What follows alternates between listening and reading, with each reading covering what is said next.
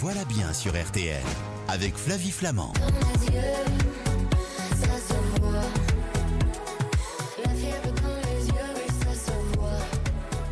Audrey Vaugrante, bonjour. Bonjour. Soyez la bienvenue sur RTL. Vous êtes journaliste à Que Choisir. Le numéro de janvier est en kiosque lui aussi.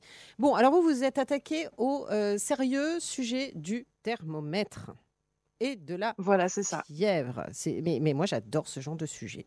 Euh, tiens, on est fiévreux à partir de quelle température d'ailleurs? Euh, généralement, on dit qu'on est fiévreux à partir de 38 degrés. Après, il y a la fièvre et la façon dont on tolère la fièvre, ce qui fait que certaines personnes vont se sentir très très mal à partir de 38 degrés, Mhm. et puis d'autres vont bien tolérer la fièvre jusqu'à euh, carrément 39,5. D'accord, ok. Et il y a des variations en fait de température entre les personnes? On- Enfin, moi, je sais qu'au moment, euh, par exemple, de, de l'épidémie de Covid, enfin la première vague, on nous prenait notre température quand on arrivait à RTL, et j'étais parfois surprise d'avoir 36,4 de température. Et, euh, et c'était la température au pistolet d'ailleurs.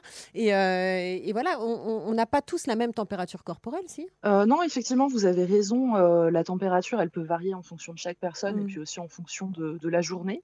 C'est aussi un paramètre. Elle, elle évolue au, au- au fil de la journée. Euh, L'idéal, c'est de prendre sa température, euh, bah, comme on a pu le faire en fait pendant la pandémie, euh, au tout début de la pandémie. Quand on n'a pas de fièvre, ça permet d'avoir un repère. Et il faut savoir que souvent, la fièvre, elle n'est pas à 37,5. Ça, c'est un mythe qui existe depuis très longtemps, mais la température normale serait plutôt autour de 36,6 et non pas 37,5 comme on l'a longtemps pensé. Très bien. Alors, justement, est-ce que ces thermomètres ont bénéficié de grandes innovations technologiques ces dernières années pour qu'on en parle aujourd'hui? Euh, je ne sais pas si on peut parler de grandes innovations, mais en tout cas, Ouais. il y en a eu pour euh, faciliter en fait tout ce qui est interprétation des résultats. Donc, on a pas mal de modèles qui proposent des codes couleurs, euh, d'autres qui permettent de paramétrer en fonction de l'âge de la personne chez qui on va mesurer la température. Euh, J'aurais tendance à dire que tout ça, c'est un peu du gadget, pas dans le sens négatif, hein, c'est Ouais. très pratique pour faciliter la manipulation, Mm. euh, mais un modèle de base va toujours très très bien faire son travail. D'accord, ok. On a abandonné les thermomètres à mercure. Pour quelle raison d'ailleurs? Alors en fait, on ne les utilise plus parce qu'il y a un risque de rupture et si le thermomètre au mercure se casse, ça peut créer des vrais problèmes pour la santé puisque le mercure, eh ben, c'est toxique. D'accord. Donc on est passé au thermomètre électronique. Voilà. D'accord. Donc c'est devenu en fait le thermomètre de base, le modèle de base. Exactement. Maintenant, le modèle le plus simple sera toujours un thermomètre euh, électronique euh, Bon. qu'on appelle à insertion, qui est celui en fait qu'on insère euh, bah, soit dans le rectum, soit dans la bouche, ou alors carrément sous l'aisselle, ce qui généralement est euh, plus populaire. Alors justement, allons-y. On le met où ce thermomètre pour les meilleurs résultats? C'est vraiment la question, quoi. La mesure la plus fiable, c'est où? Alors j'ai une mauvaise nouvelle. Euh, la mesure la plus fiable, c'est aussi celle qui est le plus souvent perçue comme désagréable. ah bah, C'est le rectum. Euh, c'est une mesure en rectale. Ah Voilà. bah voilà. Ah oui, forcément. Euh, c'est vraiment ce qui va le mieux refléter la, la température à l'intérieur du corps, donc de savoir si on a vraiment de la fièvre ou pas. Après, quand on est capable de garder la bouche fermée sans pression extérieure, on Mhm. peut prendre une mesure au niveau de la bouche. C'est un assez bon reflet de la température intérieure et euh, c'est globalement assez fiable. Par contre, l'aisselle, il faut vraiment qu'on laisse tomber. Pour les Je sais que c'est plus simple. Ouais. C'est exactement ça. En fait, la- l'aisselle est soumise à beaucoup de variations de température.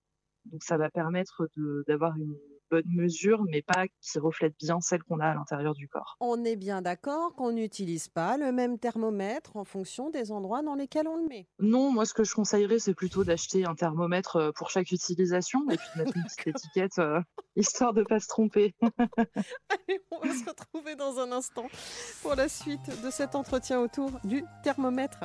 Euh, à tout de suite, Audrey. Ensuite, Sonia Esguignan nous rejoindra. Nous voilà bien sur RTL avec Flavie Flamand.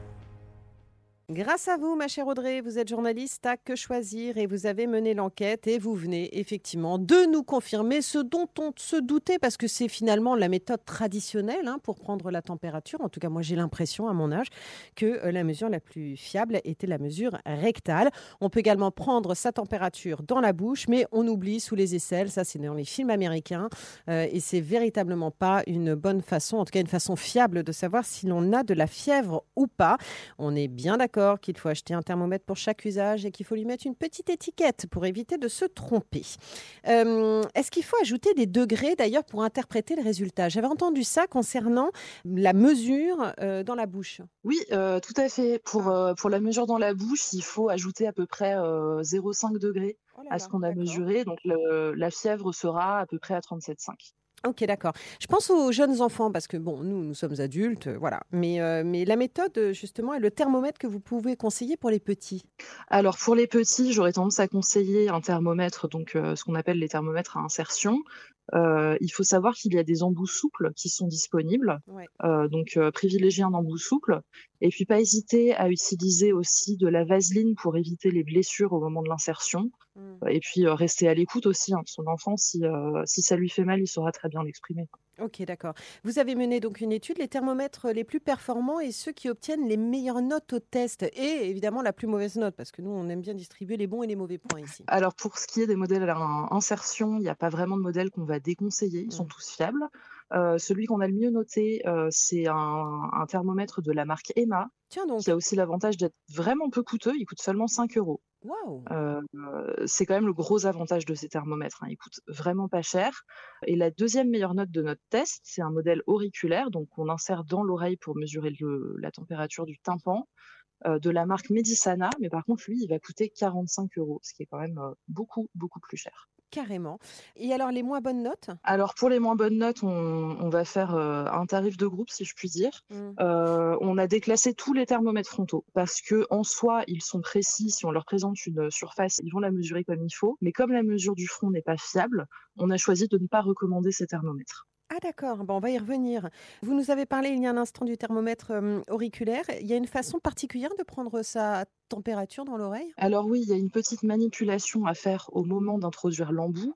Euh, c'est de tirer le, le pavillon de l'oreille, euh, donc là où on met les boucles, Mhm. vers l'arrière et vers le haut. Ça va permettre de bien prendre la mesure au niveau du tympan. D'accord. Le thermomètre frontal. J'en ai un, moi. Et on m'avait conseillé ça en plus, mais c'est dingue en me disant c'est super bien. C'était mon, mon pharmacien qui m'avait dit ça. Et on est bien d'accord que c'est sous forme de pistolet. Oui, tout à fait. Et euh, il faut dire qu'ils sont vraiment, vraiment plus pratiques que les thermomètres à insertion. On peut leur oui. concéder ça. D'accord, ok. Mais alors, euh, sous forme de bandelette euh, numérique, là, c'est toujours utilisé ça? C'est précis ou pas? Alors non, ça, il faut vraiment oublier parce que c'est pas fiable au niveau de le- l'endroit où on prend la mesure, le front. C'est Mm. pas un bon endroit pour mesurer la température. Et par ailleurs, le résultat est absolument pas précis. Souvent, c'est des échelles de couleurs. D'accord, donc je- je- j'oublie et je m'achète un bon thermomètre à insertion euh, rectale euh, EMA à 5 euros. C'est ça, en fait, ce que vous me conseillez de faire. Globalement, oui, c'est ce qu'il y a de mieux à faire. D'accord, ok. Eh Bien écoutez, je vous remercie pour tous ces conseils. On a appris plein de choses grâce à vous. Et alors que le thermomètre frontal qui coûte une blinde, hein, il faut quand même le dire, euh, n'est pas un thermomètre euh, fiable. Donc euh, au moins, euh, on le sera. Comme quoi, parfois, il faut juste aller vers les choses simples hein, et puis efficaces qu'on a depuis si longtemps. Merci beaucoup en tout cas, Audrey Vaugrande, pour cette euh, petite Merci conversation du matin dans Nous voilà bien. Je rappelle que Que choisir est actuellement en kiosque.